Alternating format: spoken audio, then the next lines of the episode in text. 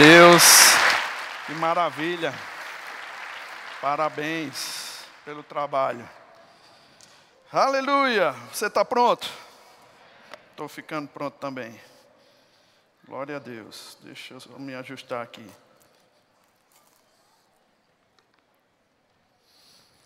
Amém, glória a Deus. Que bênção poder voltar a Campina Grande, estar aqui na igreja e poder ministrar a palavra para você, irmãos. Já estamos trabalhando muito para que essa palavra também alcance outros lugares do Brasil.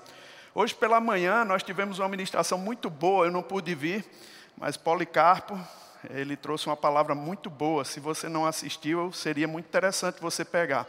Policarpo tem uma família de 15 filhos, né? Não, brincadeira. É um bocado de filho que ele tem, então ele sabe o que está dizendo, né? Tem Avani Carpo, Tassi Carpo, Ícaro Carpo, tudo é Carpo lá, né? Família dos Carpos. Mas, irmãos, ele é uma grande bênção, ministrou muito bem, você vai também ficar bem impressionado com tudo que ele falou.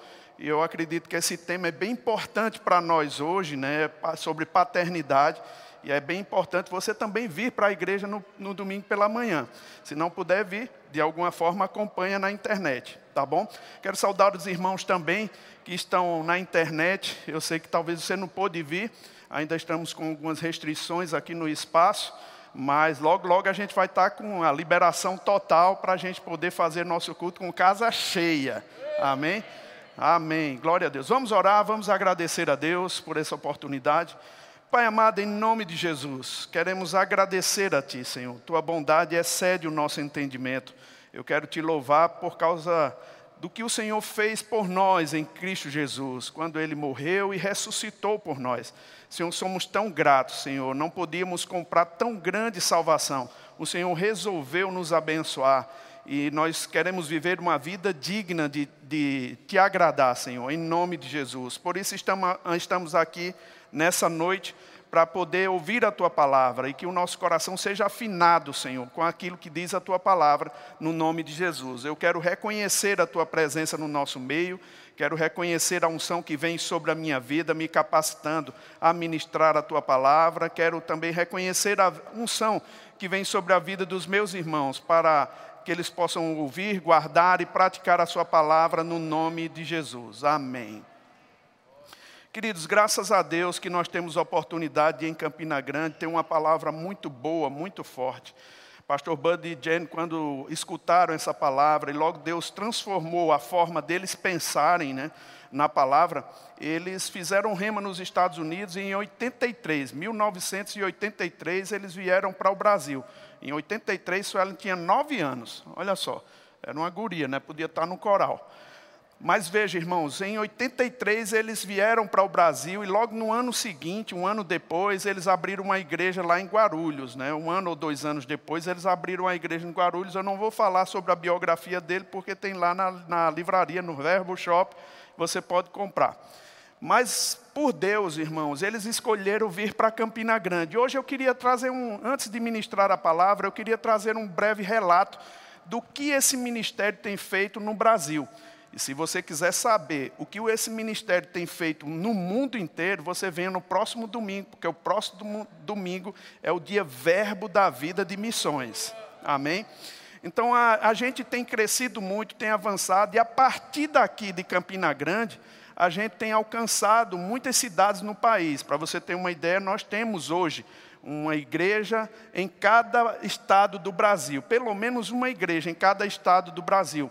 E eu queria apresentar para você nos slides aqui, como uma prestação de contas, para você ficar inteirado do que essa igreja aqui em Campina Grande, do que o nosso ministério sediado aqui em Campina Grande faz no Brasil e no mundo. Você também que está na internet, você pode acompanhar. Eu gostaria de passar, os irmãos estão preparando os slides aqui, mas enquanto eles não, não preparam, eles não passam. Quando eles passarem, dá um sinal para mim aqui, tá bom? Então, quando Deus tratou com o pastor Bud de vir abrir a primeira igreja aqui no Nordeste do nosso país, ele abriu essa igreja em 1992. Só tínhamos uma igreja aqui no Nordeste.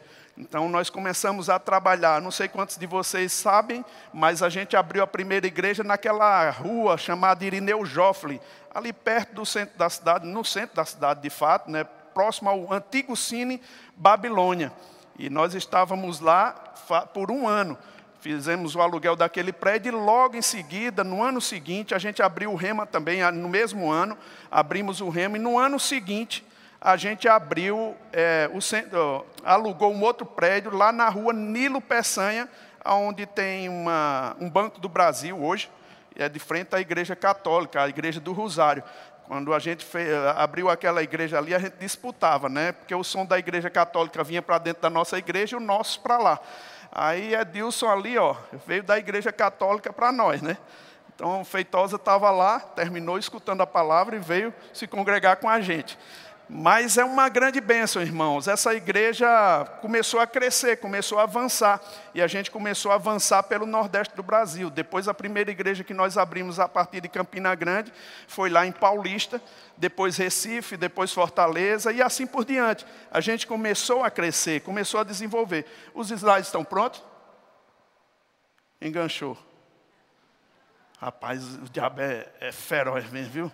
Ele vai ficar um gatinho daqui para frente. Mas, querida, a gente começou a crescer, começou a avançar e, de alguma forma, a gente começou a atingir as capitais do Nordeste, atingir o Brasil.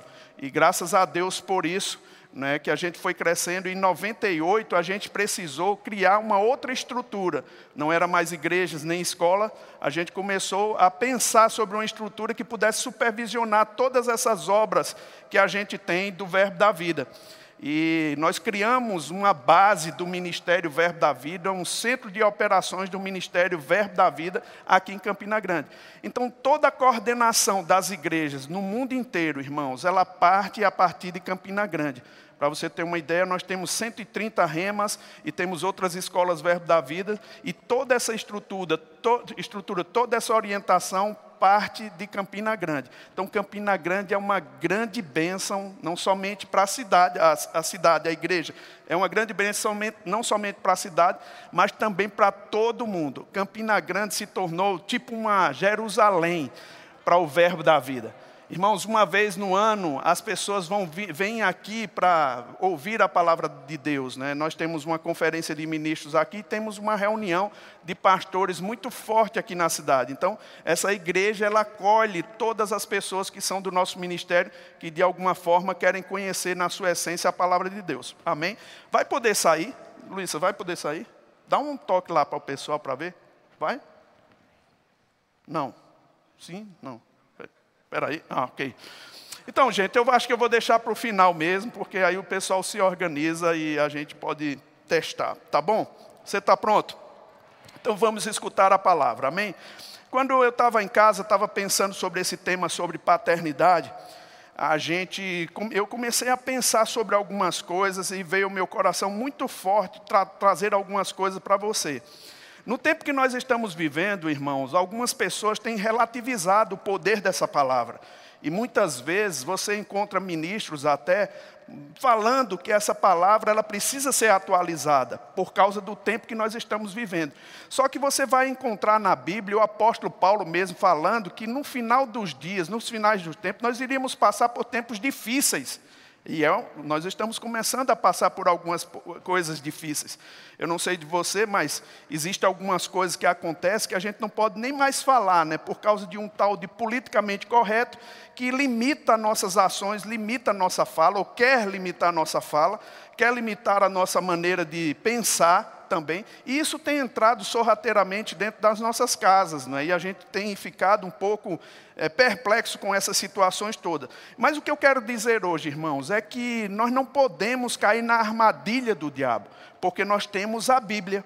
E nós precisamos, nesses últimos dias, ser cristãos verdadeiros. Uns cristãos que assumem a verdade da palavra, independente das consequências que ela possa trazer eu sou crente, eu sou cristão, independente da pressão que possa vir sobre a minha vida. É para nós vivermos assim, é para nós nos apegarmos com mais firmezas, firmeza à verdade dessa palavra. Você está comigo? O mundo tem pregado um tipo de amor que aceita tudo. Não é um, mundo, um tipo de amor que não rejeita algumas coisas, que não que não é, protege algumas situações. Só que a gente vai olhar na Bíblia, irmãos, e a gente entende que Deus é amor. Mas o fato de Deus me amar não significa dizer que Ele aprova a minha maneira de se comportar. Amém? O fato de Deus te amar não significa dizer que Ele aprova a maneira de você se comportar, a maneira de você andar. Então, para de alguma forma você entender a palavra de Deus e como Deus quer que você se comporte, você tem que ler a sua Bíblia. Diga, eu vou ler minha Bíblia.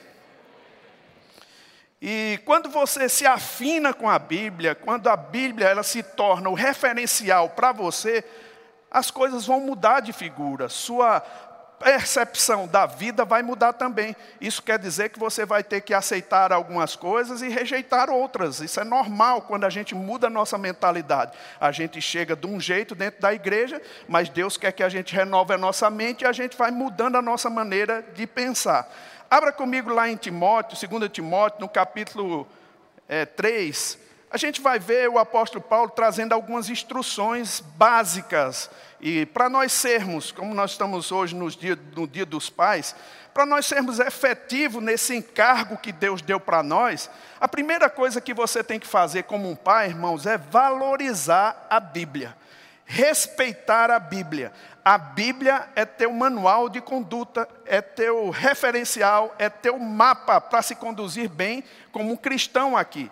Então é bem verdade que a Bíblia vai trazer algumas instruções para você. Em 2 Timóteo capítulo 3, versículo 14, Paulo instruindo a Timóteo, um jovem pregador, ele diz assim: Tu, porém, permanece naquilo que aprendestes e de que foste inteirado, sabendo de quem o aprendeste, e que de, desde a infância sabe as sagradas letras, que podem tornar-te sábio para a salvação pela fé em Cristo Jesus.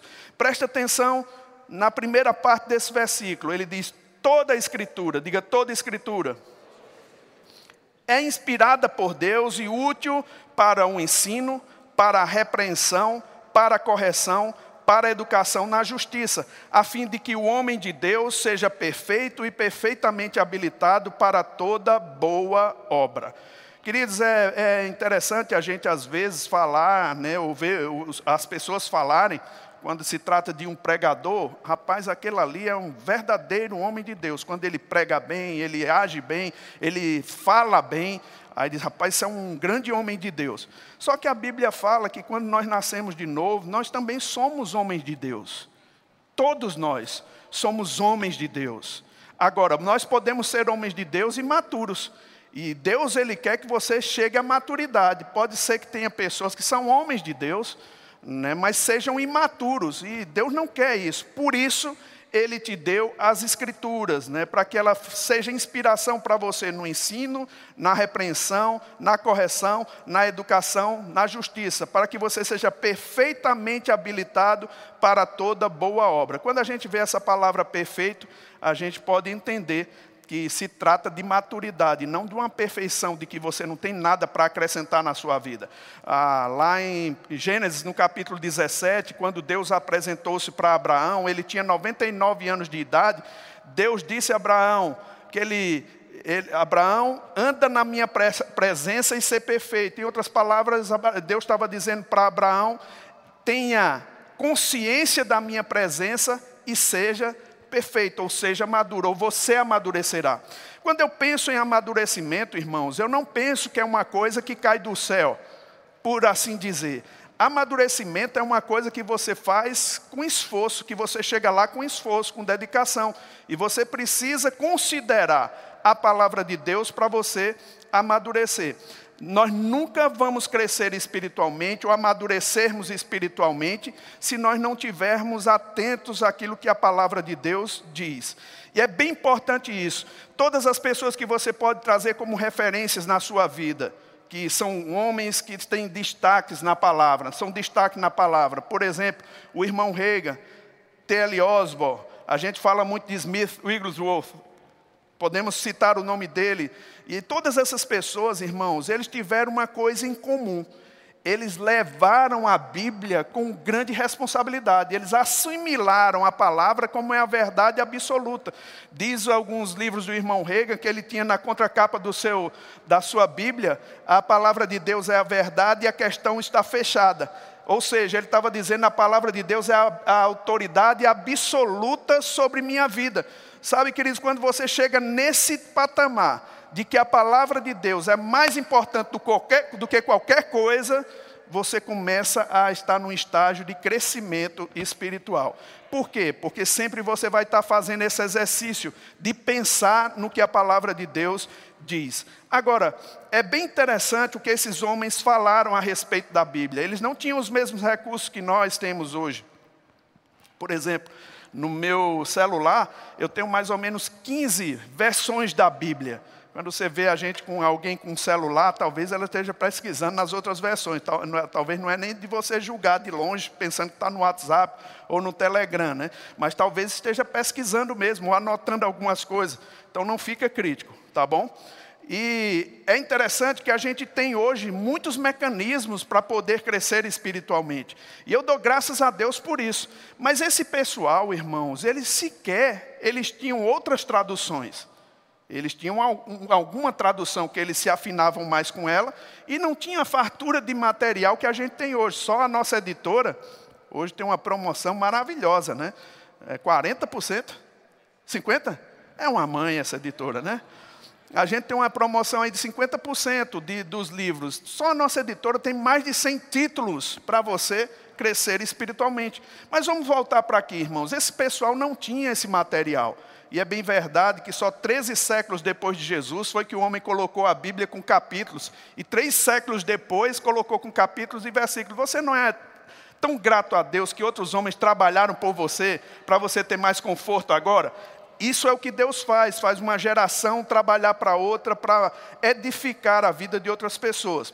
Mas olha só o que Smith Wigglesworth falou ele disse a respeito da palavra. Olha só a consideração que ele tinha com essa palavra. Ele diz assim: ó, a Bíblia é a palavra de Deus, sobrenatural na sua origem, eterna na duração, inexprimível em valor, infinita no alcance, regenerativa no poder, infalível em autoridade, universal no interesse, pessoal na aplicação e inspirada na totalidade. Oh, aleluia. Como foi que esse homem, irmão, chegou a essa concepção da palavra? Valorizando ela. Irmãos, eu dou graças a Deus pelos livros da nossa editora, mas nada substitui a Bíblia. Você não é grato pela Bíblia, irmão? Graças a Deus que nós temos uma Bíblia, graças a Deus que nós temos a palavra de Deus. E ele diz uma coisa interessante, ele diz assim, ó, leia a sua Bíblia na íntegra, anote o que aprendeu, ore com ela, compreenda, depois passe adiante. Ela é verdadeiramente a palavra de Deus. Que coisa maravilhosa. Tem outra pessoa também, já foi para o Senhor, não é? Martinho Lutero. Ele tinha tanta consideração pelas Escrituras que ele fez essa declaração: Fiz uma aliança com Deus, pedi que Ele não me mande visões, nem sonhos, nem mesmo anjos estou satisfeito com o dom das Escrituras Sagradas, que me dão instruções abundantes e tudo que eu preciso conhecer, tanto para essa vida quanto para a que há de vir. Oh, aleluia! Sabe, irmãos, isso é uma consideração profunda por aquilo que Deus diz.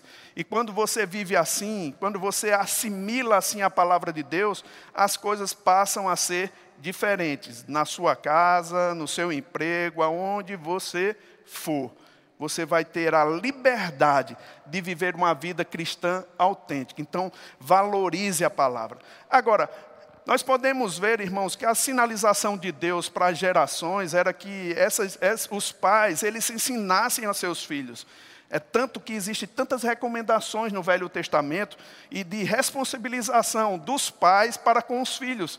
Eles tinham que ensinar os filhos os acontecimentos para que essa geração, ela, a outra geração, fosse mais forte e não diluísse o poder da palavra. Então, cabe a nós, como líderes, como pais, como ministros, ensinar a nova geração o caminho que eles devem andar. Abre comigo lá no Salmos 78, por favor é bem interessante o que Deus fala nesse salmo. E essa história de Israel, ela é contada não somente na parte que cabe, aquela passagem lá de Números 13 sobre o êxodo de Israel. Mas, irmãos, essa história é repetida na Bíblia. Paulo fala sobre ela em 1 Coríntios, no capítulo 10. O autor de Hebreus fala em Hebreus, capítulo 3. Então, ela é repetida várias vezes na Bíblia. Então, isso mostra que essa passagem é muito importante e a gente pode aprender muita coisa com ele, com ela. No Salmo 78, eu disse 78, não foi? Queria ver, deixa eu ver. É, 78, versículo 5. A palavra de Deus inspirada diz assim: Ele estabeleceu um testemunho em Jacó e instruiu uma lei em Israel, e ordenou aos nossos pais que os transmitissem a seus filhos, a fim de que a nova geração os conhecesse. Filhos que ainda hão de nascer, se levantasse, por sua vez, os referisse aos seus descendentes, para que pusessem Deus a sua confiança e não se esquecessem dos feitos de Deus, mas lhe observassem os mandamentos. E que não fossem como seus pais, geração obstinada e rebelde, geração de coração inconstante, e cujo espírito não foi fiel a Deus. Queridos, é tão rica essa passagem aqui. Deus, ele orienta o povo, orienta os pais que transmitissem aos seus filhos e, por, suas, por sua vez, os filhos aos seus filhos. Ou seja, uma fé que passa de geração a geração, porque algo é falado, é transmitido. Isso quer dizer, irmãos, que a fé, ela pode ser pegada, agarrada. Amém? Você pode construir a fé, você pode construir nos seus filhos um caminho que eles devem andar. E diz a Bíblia que quando ficar velho, ele não se desviará dele. Não é que quando chegar velho ele se desvie e depois volta. Não, ele não vai se desviar. Amém? Ele vai continuar no caminho correto. E o que eu acho interessante é que é uma recomendação de Deus para que você tome essa vacina. Queridos, eu acho interessante uma coisa com o governo, né? Muitas vezes, quando existe uma doença, há uma recomendação do governo para que se tome algumas precauções. Hoje em dia, com, a, com o que a gente tem, é tomar as vacinas. A vacina pode privar você de algumas situações acontecerem na sua vida. Deus, ele também nos vacina, mas a maneira de Deus nos vacinar, irmãos, e vacinar a nossa geração, a geração futura, é através da palavra. Por isso que você precisa valorizar a palavra de Deus. Diga, eu vou valorizar a palavra de Deus. Amém. Para que você precisa falar da palavra na sua casa? Para que você precisa ensinar na sua casa? Para que as pessoas da sua casa possam colocar a sua confiança em Deus. Deus é o autor, irmãos, do bem-estar da nossa família. Jesus, ele veio comprar uma vida abundante para nós, e nós precisamos somente atentar para aquilo.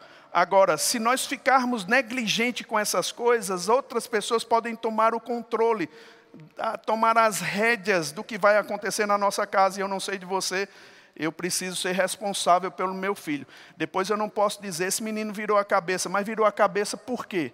Porque talvez eu tenha sido omisso, talvez eu não tenha sido participante, eu não tenha ministrado para minha família como deveria ministrar. Então a responsabilidade mesmo é nossa, diga, é minha responsabilidade. Sabe, queridos, aí acontecem algumas coisas que a gente pode aprender com Jesus, não é? Porque nesse nessa quesito de ensinamento, a gente não apega tudo de uma vez, ou como eu gostaria de que o rema fosse suficiente para que as pessoas mudassem completamente de vida. Graças a Deus que é um grande start. Elas começam o rema, fazem o rema, descobrem algumas informações, mas em dois anos, muitas vezes, não dá tempo de você sedimentar aquela palavra. O que é que deve acontecer com você? É frequentar a igreja para dar tempo àquela palavra que você recebeu, que está tão fresquinha na sua cabeça, descer para o seu coração, para que você se firme, para que você possa, de alguma forma, construir uma fé, uma convicção firme no seu coração. Então você precisa sedimentar. E eu posso te dizer isso porque por, por causa de alguns acontecimentos que a gente via na vida de Jesus e seus discípulos. Jesus estava vivendo com eles, irmãos, mais ou menos três anos e seis meses com ele. Passou grandes situações e eles viram grandes milagres acontecerem. E é tão interessante quando a gente vê que eles passaram pelas coisas, mas logo no momento seguinte parece que eles não aprenderam nada. Isso não é uma coisa que eu estou dizendo, é Jesus que diz. E muitas dessas coisas acontecem conosco. Às vezes a gente passa por situações, vê Deus atuando, mas em outro momento a gente está incrédulo como se não tivesse visto atuando, Deus atuando na nossa vida. E a gente precisa atentar para essas coisas. É por isso que é bom sempre voltar para fatos da nossa vida de como Deus agiu conosco. E eu quero que você abra comigo lá em Marcos, no capítulo 8, versículo 14, porque os fariseus pediram um sinal a Jesus e Jesus disse que não ia dar sinal nenhum a eles, né? Só que ele sai, ele pega o barco com os seus discípulos, e no capítulo 8, versículo 14, diz a Bíblia o seguinte: Versículo 14: Ora, aconteceu que eles se esqueceram de levar pães, e no barco não tinha consigo senão um só. Preveniu-os Jesus, dizendo: Vede, guardai-vos do fermento dos fariseus e do fermento de Herodes. E eles discorriam entre si: É que não temos pão. Jesus, percebendo, lhes perguntou: Por que discorreis sobre o pão que tendes, que, o terdes pão? Ainda não considerastes nem compreendestes? Tendes o coração endurecido? Tendo olhos não vedes e tendo ouvidos não ouvis? Não vos lembrais de quanto parti, de quando parti os, os cinco pães para os cinco mil, quantos cestos cheios de pedaços só recolhesse? Responderam doze. E de quanto parti os sete pães para os quatro mil, quantos cestos cheios de pedaços recolhesse? Responderam sete. Ao que lhe disse Jesus: Não compreendes ainda? Eu gosto quando Jesus faz perguntas, irmão. Eu gosto quando Jesus ele aborda os seus discípulos, porque ele tinha toda, dado toda a condição para eles, para que eles pudessem ter uma fé mais robusta. Eles saíram, acabaram de sair de um milagre. Se você abrir um, um capítulo antes, você vai ver que Jesus tinha feito o milagre dos pães e dos peixes. Mas no momento seguinte, eles não consideraram o que aconteceu, não compreenderam, estavam com o coração endurecido, os, com os olhos não viam e tendo ouvidos não ouviam e nem lembraram. Isso mostra, irmãos, alguma coisa bem importante para nós. Não basta nós estarmos na igreja. Nós temos que ter o coração disponível para estar dando respostas para Deus. Jesus fala de uma incapacidade para perceber, de uma incapacidade para entender, de uma capacidade para ver, de uma incapacidade para ouvir, de uma incapacidade para se lembrar. Queridos, porque nós estamos aqui? É para que a gente seja, de alguma forma, despertado para ouvir certas coisas que vai trazer a nossa lembrança quem Deus é. Porque no meio de uma adversidade, irmãos, quando você estiver sem amparo de ninguém, porque não pode entrar, você só vai ter Deus. E quer que eu te diga uma coisa, querido? Quando a gente está assim, a gente sabe a estrutura que a gente tem por dentro ou não. E não basta você, querido, simplesmente falar, você tem que crer. Você tem que crer no seu coração. E ficar convicto como uma batida de trem. Eu não vou arredar o pé. Eu sou crente e creio nessa palavra de forma absoluta. Você está comigo? Queridos, quando a gente chega num nível assim, a gente começa a, a, a acreditar e começa a ver em atuação alguns dons. Algumas coisas acontecem na nossa vida. Eu já estou há mais de 30 anos no Evangelho. E tem coisas, irmãos, que no começo eu confessei muito para para ter as coisas, crer. Sabe que chega um tempo, irmãos, que você está com uma convicção tão grande na palavra de Deus que você não faz nem força. Isso é um estilo de vida para você. Eu vou te dizer, irmão, tem coisa que eu nem peço mais. E chega para mim. Eu só penso. Eu penso que isso é um tipo de atividade do dom da fé. Que você nem pensa o que está falando, mas você fala e a coisa acontece. Isso é para nós que somos crentes, irmãos. Agirmos dessa maneira, nos comportarmos assim, portas se abrem para nós, pessoas vão querer te abençoar sem nem saber por quê. Não vão nem com a tua cara, mas quer chegar assim e quer te abençoar. Sabe, só porque você age em fé. o dom da fé pega junto também e manifesta aquilo que é a vontade de Deus. E quer ver que eu te diga uma coisa, irmãos? Porque tem coisas que são necessidades suas. E você confessa a palavra e graças a Deus que as coisas se manifestam. Mas quando são coisas que são necessidades de Deus, Deus precisa trazer um elemento que muitas vezes é o dom da fé para você. Você dá um passo, mas Deus acompanha teu passo com inspiração e com poder, com sobrenatural, para fazer aquelas coisas acontecerem. Queridos, é o que eu estou vendo no verbo da vida acontecer. E quer que eu te diga uma coisa? Se abra para essa influência.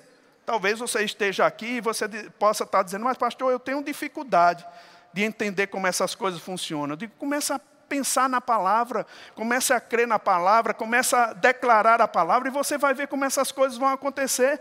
De repente, elas começam a acontecer e você fica maravilhado. Aí essas histórias que você vai construindo na sua vida em Deus, irmãos, se tornam uma ferramenta muito forte para você levar os seus filhos num nível de glória a outro nível de glória.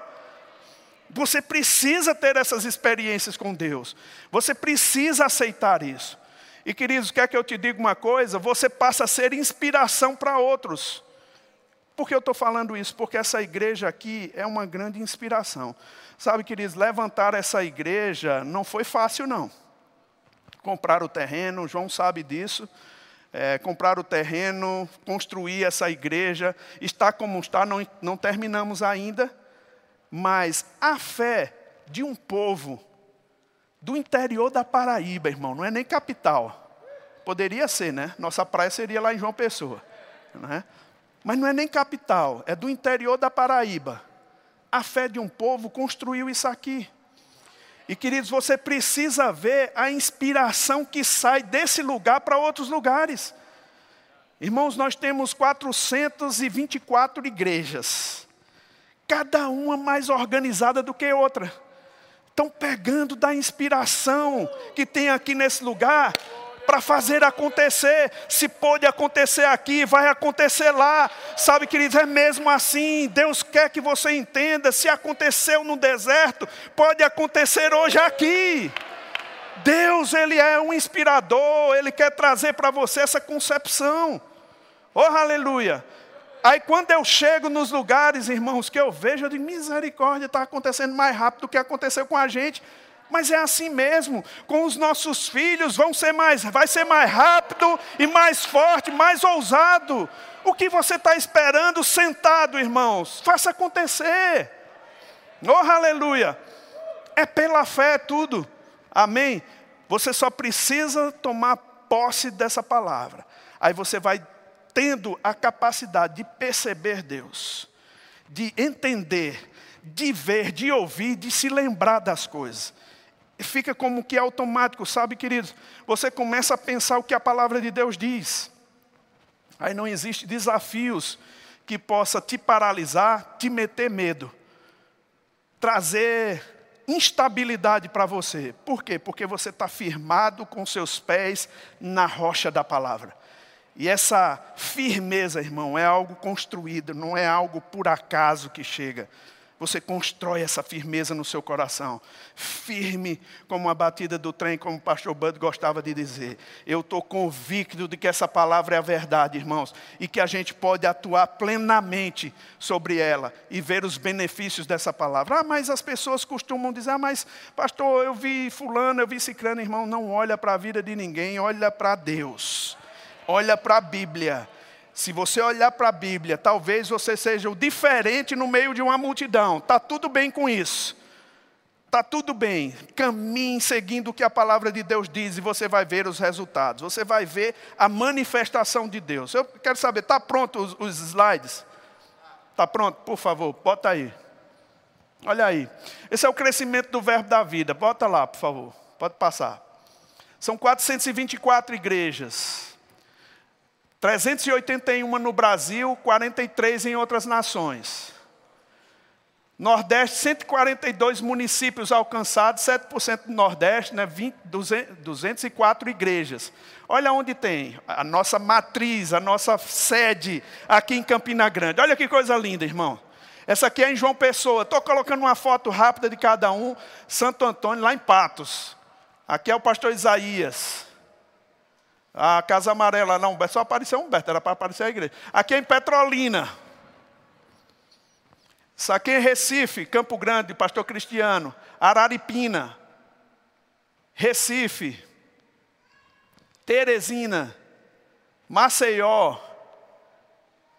Maceió também. Arapiraca. Salvador, só apareceu o causalzão aí, ó. Vitória da Conquista. Paulo Afonso. Fortaleza. São Luís. São Luís também, cidade operária. Parnamirim. Mossoró. Aracaju. Essa já é um outro, no outro bairro. É de Aracaju, pode passar. Agora no sul, irmão. 24 municípios alcançados. 2%. O que é isso? Do Nordeste? Pronto, é isso aí mesmo, que vocês entenderam. 25 igrejas, vai lá. Cascavel, ó, não sabia nem que tinha essa cobra. Curitiba. Caxias do Sul. Bento Gonçalves. Chapecó. No Sudeste. 76 municípios, 4,55 do Nordeste, né? 108 igrejas. Mimoso do Sul, Belo Horizonte, Sazedo também em Belo Horizonte, Ibirité, Uberlândia, Rio de Janeiro, Pedra de Guaratiba, Campo Grande, Rio de Janeiro, Volta Redonda, Nova Iguaçu, São Paulo, pastor Janduí, Taubaté, pastor Eliezer, São Paulo, Vila Matilde, Bauru, Guaratinguetá, ao norte do país, 13 municípios alcançados, 13 igrejas. Manaus, Macapá, Rio Grande, Rio Branco, Rio Grande não, vai chegar lá também. Marabá, Redenção, Boa Vista, Palmas, Centro-Oeste, 23 municípios, 31 igrejas. Opa! Brasília. Eu estou lá e estou aqui. Brasília Asa. Brasília Sobra, Sobradinho. Goiânia. Anápolis. Três Lagoas. Campo Grande. Tiradentes, agora Campo Grande. Cuiabá. Acho que terminou, né? Terminou. Queridos, olha o que Deus tem feito a partir daqui. Você tem parte direta nisso, irmão.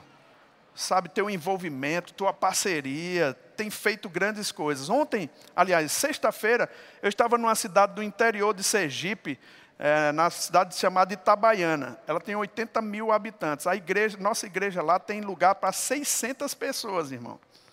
Olha o vídeo aqui, por favor, coloca o vídeo. 600 pessoas, uma igreja maravilhosa. Juntou prefeito, deputado, todo mundo lá, para ver o que Deus fez através dos irmãos lá. Olha aí. Olha essa igreja.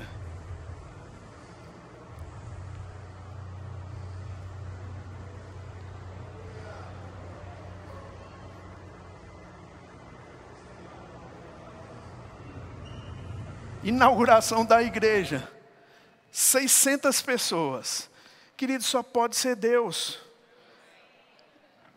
Volta, a gente se voltar para a palavra de Deus, agarrar o que a palavra de Deus diz, nós vamos ficando cada vez mais fortes. Irmãos, aprenda a dar respostas para Deus. Tem acontecido um fenômeno na nossa igreja, né, que a gente tinha orado a respeito disso, de pessoas para financiar a obra, abençoar de alguma maneira com seus recursos, empresários. E tem chegado empresários para nós, irmãos, e dito assim: Pastor, que é que você quer construir? Aí a gente diz: ah, quer construir uma igreja. Eles fazem, faça o seguinte, pastor, diga onde é que você quer construir, me dê, me dê o local que eu, e faça o projeto que eu vou construir para você e alugar para você.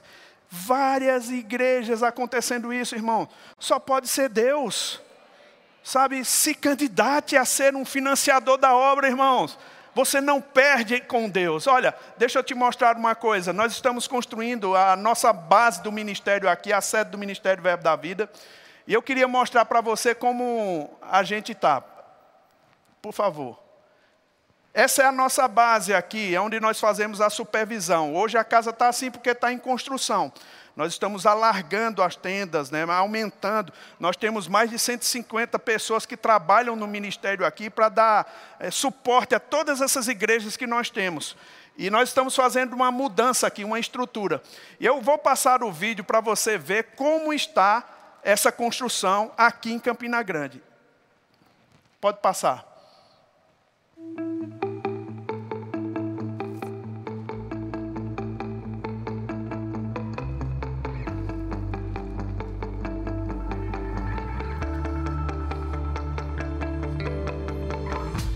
Ministério Verbo da Vida não para.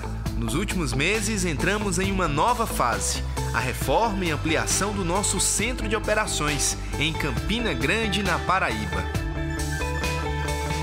um terreno de 4.500 metros, onde teremos quase 3 mil de área construída, dobrando o espaço do escritório, triplicando a capacidade de colaboradores. A modernização do local também vai diminuir os custos com a manutenção. Essa reforma ela vai trazer modernidade, deixar os ambientes mais aprimorados, bem melhor adequados para que nós possamos usufruir e aproveitar com mais eficiência dos recursos que Deus tem nos confiado. Algumas salas do casarão já foram desocupadas e em breve serão reconstruídas, aproveitando melhor os espaços. No lado externo, a antiga garagem foi removida. É aqui que está sendo levantado nosso auditório. Em apenas uma semana de trabalho, foram descarregados mais de 40 caminhões cheios de areia.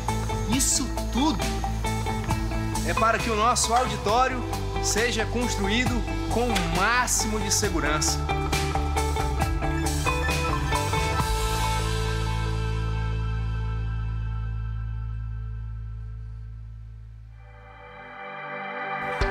529 metros quadrados com um metro de profundidade. A escavadeira trabalhou bastante. Aliás, trabalho é o que não falta. Além dos profissionais de uma construtora contratada, temos sete pedreiros do Ministério, mais o suporte da coordenação de apoio. Temos o apoio de eletricistas, de pedreiros, de pintores, carpinteiros, pessoal que trabalha com a ferragem. Então, estamos vivendo um clima novo. E vamos trabalhar, estamos aqui. Ministério é Trabalho. Bem-vindo. Esse time ajudou a descarregar o material que vai ser usado na construção. 14 toneladas e 700 quilos de cordoalhas, uma espécie de corda de aço que vai substituir os pilares do auditório e suportar o peso da laje. Para que possamos ter uma ideia dessa quantidade, são mais de 16 quilômetros e meio de aço. Do centro de operações do Ministério até a igreja sede são 7 quilômetros, ou seja, daria para a gente ir, voltar e chegar ainda mais longe. Também foram compradas 23 toneladas de varões de aço que serão usados em colunas e em outros pontos específicos. Esta parte da obra será dividida em dois momentos seis meses para a finalização da estrutura base e seis meses para acabamento.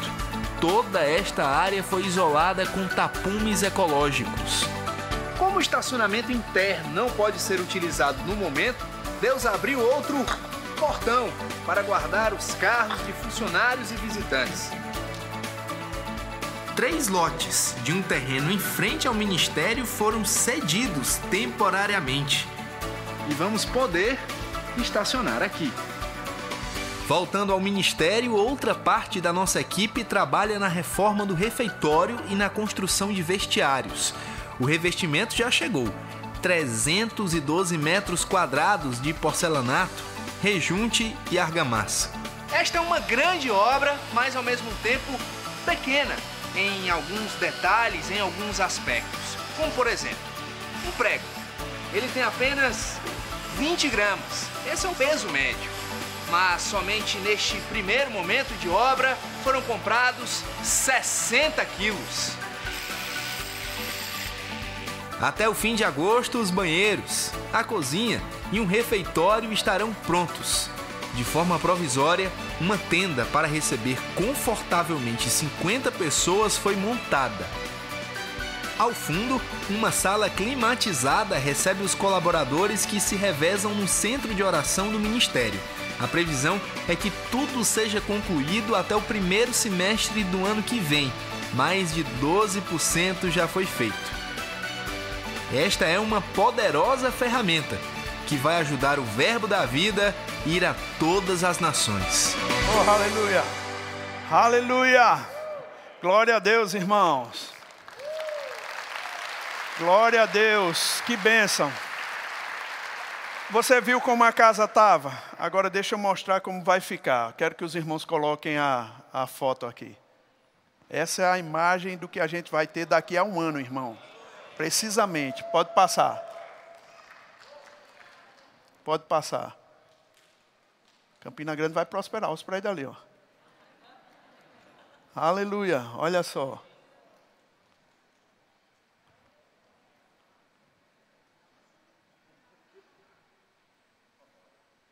Aleluia. Essa, esse é o nosso ministério. Queridos, a gente tem tanta alegria de poder sediar essa grande bênção para as nações aqui na cidade de Campina Grande. Você precisa conhecer mais o que Deus vai fazer. A gente não está deixando de fazer as coisas que tem que fazer, sabe, queridos? Nós estamos expandindo, comprando outros terrenos para cá. Nós daqui a pouco vamos comprar lugares, assim, para você ter um estacionamento mais adequado para você. Querido, tanta coisa vai acontecer para te deixar mais forte, mais ousado, mais intrépido. Mas você precisa dar respostas para essas essa palavra, irmãos. Domingo que vem nós vamos ter o dia Verbo da Vida de Missões. E a gente recolhe uma oferta especial que sai daqui de Campina Grande, não é? Para abençoar os missionários que estão lá no campo. Domingo que vem você vai ver como estão as obras do Verbo da Vida em outras nações. Fruto do nosso trabalho aqui, fruto do que você faz aqui. Queridos, essa igreja é uma grande bênção para o corpo de Cristo. E você faz parte dela. E a gente quer te motivar, te inspirar a viver de uma forma mais plena no Senhor. E é por isso que você recebe a palavra que você tem. Estamos planejando, irmãos, o teu sucesso, estamos planejando que Deus construa na sua vida o que Ele deseja. Mas para isso é mesmo importante que você dê as respostas a Ele. Amém? Você está feliz com, que, com tudo que está acontecendo? Vai acontecer mais. Amém? Agora, é bem verdade, queridos, e voltando para a palavra, eu estou já encerrando, que quando você pega essas verdades como uma coisa absoluta, você enfrenta desafios, não é? você enfrenta problemas e é, você tem uma escolha a fazer. Diante dos problemas, você pode se sentir um coitadinho, um miserável, você pode se sentir um nada diante das circunstâncias, mas também você pode se levantar com a autoridade dessa palavra e assumir o controle daquilo. Queridos, eu, como um pastor, não posso assumir responsabilidades na sua vida. Tem coisa que é somente sua. Às vezes eu posso incentivar você, motivar você, crer junto com você, mas tomar a decisão por você, não.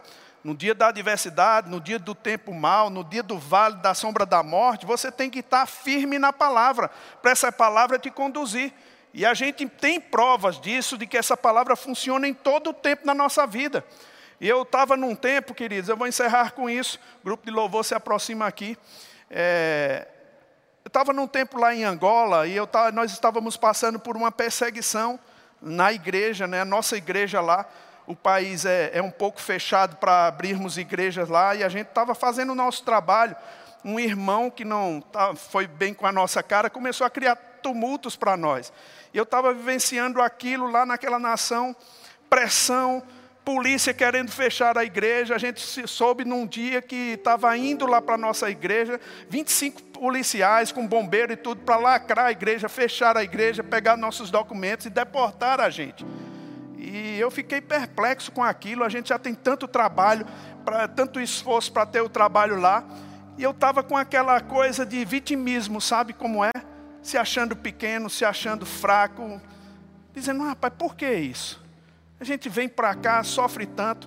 Quando você vai olhar na Bíblia, irmãos, perseguição para cristão é uma realidade. Mas você não tem que ficar paralisado nelas. Porque Deus, Ele sempre tem um escape. Deus sempre conduz a gente em triunfo. Agora você pode ficar olhando para si e dizer, mas eu só faço coisa boa porque acontece coisa ruim. Porque o diabo não quer o avanço. O diabo ele quer barrar você, ele não quer que você se exalte no sentido da obra, porque quando a obra aparece, serve de referencial para outros. Sabe, queridos, naquele pensamento que eu estava, de, de coitadinho, eu comecei a orar e o Senhor falou comigo: você está desse jeito porque você tem tomado a palavra de Deus, mas não tem sido agressivo no seu pensamento. Eu disse: como assim, Senhor? Ele seja agressivo, pense da maneira correta e fale da maneira correta. Sabe quando Deus trata com você? Você já, já teve experiência na Bíblia, irmão, de estar tá lendo e versículos pula para dentro de você, que te dá uma força, te dá uma inspiração, te dá uma ousadia, e você diz: Satanás, aqui não. Você toma uma posição, não é assim? A Bíblia diz, irmãos, que a exposição das palavras do Senhor traz luz e dá entendimento aos simples. Sabe, queridos, a Bíblia diz que ah, o espírito humano é a lâmpada do Senhor, qual o esquadrinho mais íntimo do ser. Se essa lâmpada ela está apagada, querido, por falta de energia, não vai ter clareza nenhuma para você ver saídas na sua vida, mas uma vez que a entrada da palavra, que é como energia, ela chega no teu coração, a luz acende e você começa a ver saída onde não existe saída. Deus sabe fazer. Salmo 119, versículo 130 diz: A entrada das palavras traz luz e dá entendimento ao simples. Ah, pastor, eu estou vivendo um caos, tem uma nuvem de escuridão sobre a minha vida, tá bom, eu tenho a solução, a entrada da palavra do Senhor, meu irmão, sobre a sua vida, vai trazer luz no seu entendimento. Querido, eu estava assim, é possível mesmo um pregador ficar desanimado, você sabia disso? Mas quando essa luz brilha, não precisa ser nenhuma aparição de um anjo, nenhuma coisa espetacular, só precisa ser a palavra, irmãos, suficiente para trazer luz ao seu coração. Rapaz, luz chegou ao meu coração, eu comecei a dizer diferente, eu comecei a falar. Rapaz, eu tive, chegou uma coragem, uma ousadia tão grande, que eu disse: vamos marcar uma reunião com esse homem lá. Ele ligou querendo falar com a gente, vamos falar. Queridos, eu não fui falar com ele como quem estava intimidado. Rapaz, eu já estava tão convicto da palavra que a gente estava fazendo a coisa certa, que era a vontade de Deus, que quando a gente começou a conversar com ele, eu comecei a expor as coisas, sabe? Aquela, aquela sensação que você tem de que está sendo usado por Deus. Irmão, eu estufei o peito. Você fica com coragem. Com ousadia, eu estufei o peito, mostrei tudo que a gente estava fazendo. Ele disse assim para mim: Rapaz, vocês estão certos. O homem que foi designado para fechar a igreja disse para a gente: ninguém vai fechar essa igreja, não. E eu quero vir fazer um, uma visita na igreja. Eu digo: vem-se embora, homem. A gente deu alguns livros a ele, aí ele ficou mais feliz ainda. Rapaz, que igreja organizada, que igreja bonita. Vocês estão fazendo um trabalho bom. Ninguém vai fechar essa igreja, não. A gente ficou tão feliz, irmão. Aí quando você tem um pouco de resultado, aí é que você fica mais ousado mesmo, não é? Você vê acontecer, aí diz, rapaz, aconteceu. Eu aposto, irmãos, que é com a sensação daqueles leprosos que chegaram diante de Jesus. Jesus disse: Olha, vai se apresentar para o sacerdote. Quantos tinham? Quantos tinham? Dez. Jesus não curou eles imediatamente, disse que vai se apresenta para o sacerdote, não é isso? Vai se apresenta. Eu acredito que cada um que foi, irmãos, ele começou a perceber o dedo restaurado, a orelha ficando bom, e eles estavam andando. Mas quando eles viram acontecer isso, eu acho que eu acredito que eles deram uma carreira para que a coisa fosse mais rápida. Restauração completa. Quando você sente, irmãos, uma coisinha que Deus faz é restauração completa sobre a sua vida. Você caminha com mais ousadia, mais intrepidez. Aí eu vou te dizer, queridos, eu, eu fiquei ousado demais. Eu comecei a dizer, rapaz, tinha um amigo meu, era Nelson, né, que congregou um tempo aqui na igreja. Eu estava marcando para que Suelen fosse comigo, né? Ela estava em Moçambique ajudando um grupo de pessoas lá. E eu disse, Suelen, eu vou me encontrar contigo na quarta-feira. Só que coincidiu de a terça-feira ser um dia feriado lá em Angola. E a imigração lá não trabalha, o setor de imigração não trabalha. E eu falei com o Nelson, Nelson, a gente tem que ir amanhã pegar meu passaporte, na segunda-feira. Ele disse, príncipe, não sai. Eu falei agora com o despachante, o despachante disse que é um dia imprensado, não sai. Eu disse, rapaz, pois o meu vai sair. Ele disse, mas ele disse que não sai, ninguém vai trabalhar não, mas o meu vai sair. Irmão, eu não sei como, mas vai sair. É como o milagre não se explica, se experimenta. Vai sair. Quem pegar nesse passaporte vai trazer para mim. Eu digo, manda ele lá na segunda-feira. Ele, pai, bispo, não vai sair não. Vamos lá. Era duas horas de viagem para lá, irmãos. Vamos lá. Pegamos Fernando, que é um camarada bem grandão. Eu digo, vamos lá. Aí a gente, duas horas para ir da nossa casa até o local de lá. Trânsito que você não imagina. Andando devagarzinho, devagarzinho, devagarzinho. Quando a gente chega na rua do consulado, na rua da imigração, do setor de imigração, chegando, a gente dá à vista o, o, o despachante lá eu já fiquei pensando assim, ó, ele está ali, Nelson, já. Aí ele disse, ó, eu disse ao senhor que não ia conseguir. Quando a gente chega perto dele, irmãos, o despachante já chega com meu passaporte na mão.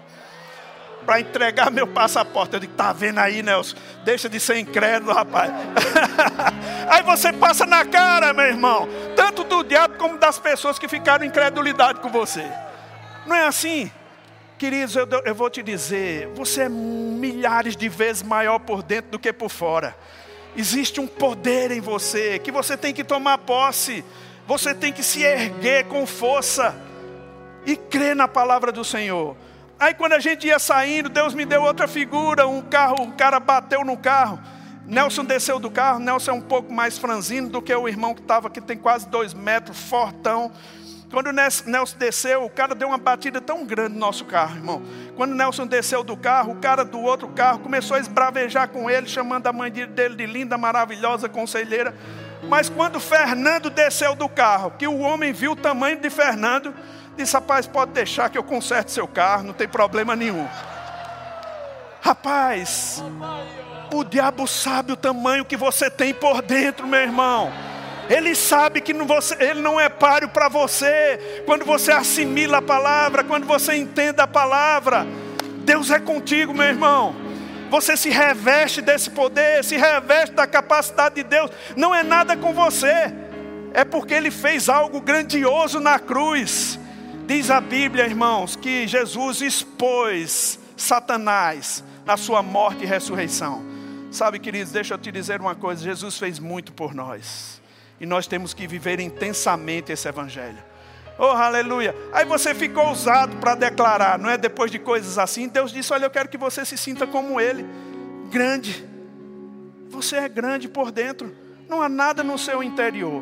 Haja como você já tem. Você já tem a resposta e você, afinal de contas, é a resposta. Eu falei para a Suelen, né? Eu estava conversando com ela pelo WhatsApp, ela estava, Suelen eu estou crendo, eu estava crendo em, em classe executiva. Quem andou já para Angola na classe econômica, Sami já foi, menina aqui já foram. É bem apertado lá e são oito horas e meia de viagem. Cansativo mesmo. Eu estava cansado, já quase 30 dias lá em Angola, a Sueli já estava outros dias lá em Moçambique e a gente cansado. Só que eu fui ver o preço da passagem, era 4 mil dólares, irmãos, o upgrade dessa passagem. Eu fui como quem queria comprar. Eu digo, opa, dei uma meia volta como um leão da montanha, né? Saída pela direita. Quando eu escutei 4 mil. Aí saí, mas aquela impressão dentro de mim. Eu vou de executiva. Eu vou de executiva. Encontrei com o Suelo no aeroporto. Aí eu disse, olha, eu estou com impressão, eu vou de executiva. Aí ela disse: Mas tu comprou? Eu disse: Não. Mas eu vou.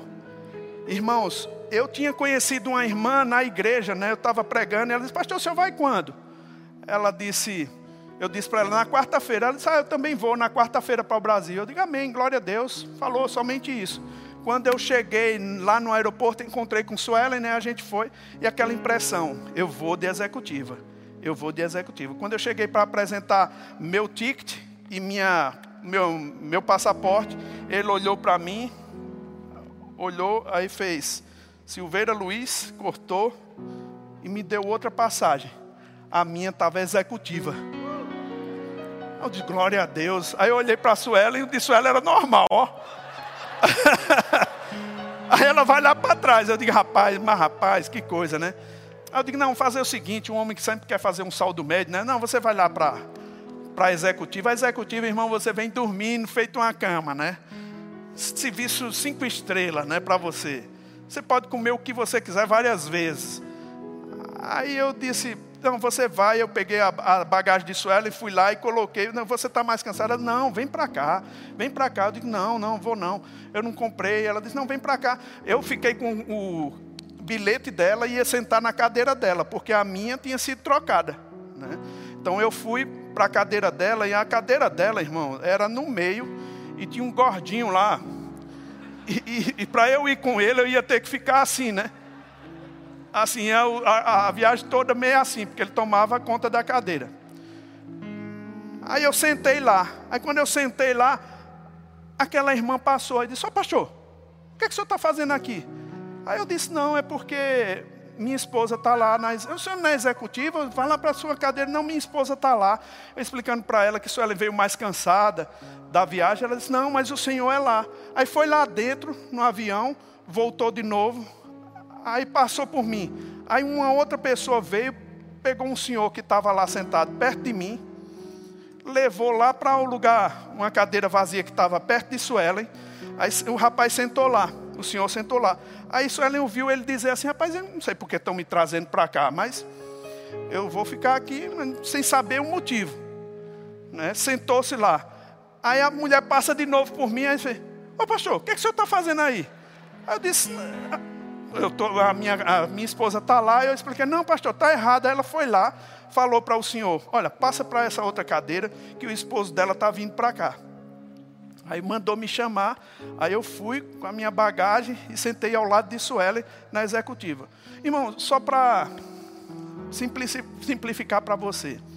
Rapaz, quando, quando Deus te abençoa, Ele não está pensando só em você, não, irmão.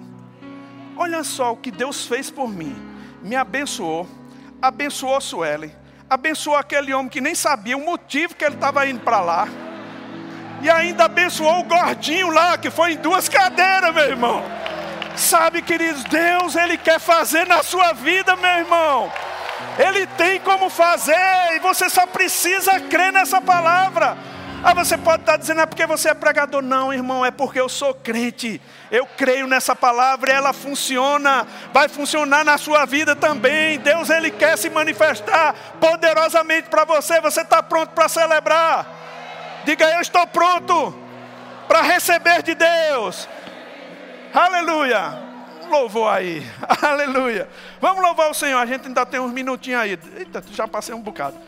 Oh, aleluia, fica de pé, gente. Aleluia. Essa é a hora. E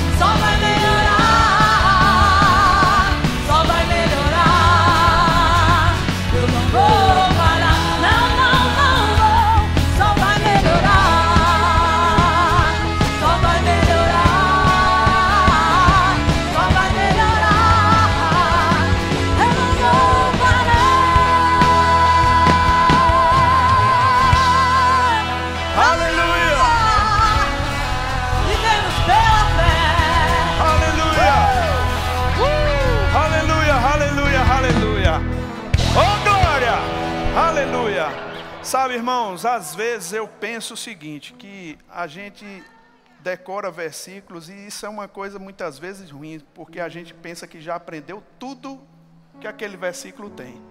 Já extraiu tudo. Marcos 11, 23, irmão, é uma verdade que você tem que estar sempre meditando sobre ela. A fé, ela é ativada crendo no coração e falando com a boca. Essa é a palavra da fé que montou tudo isso que você está vendo, querido, é o que vai dar resultado na sua vida. Aleluia! Glória a Deus! Deus abençoe sua vida, meu irmão. Pastor, obrigado, gente. Valeu.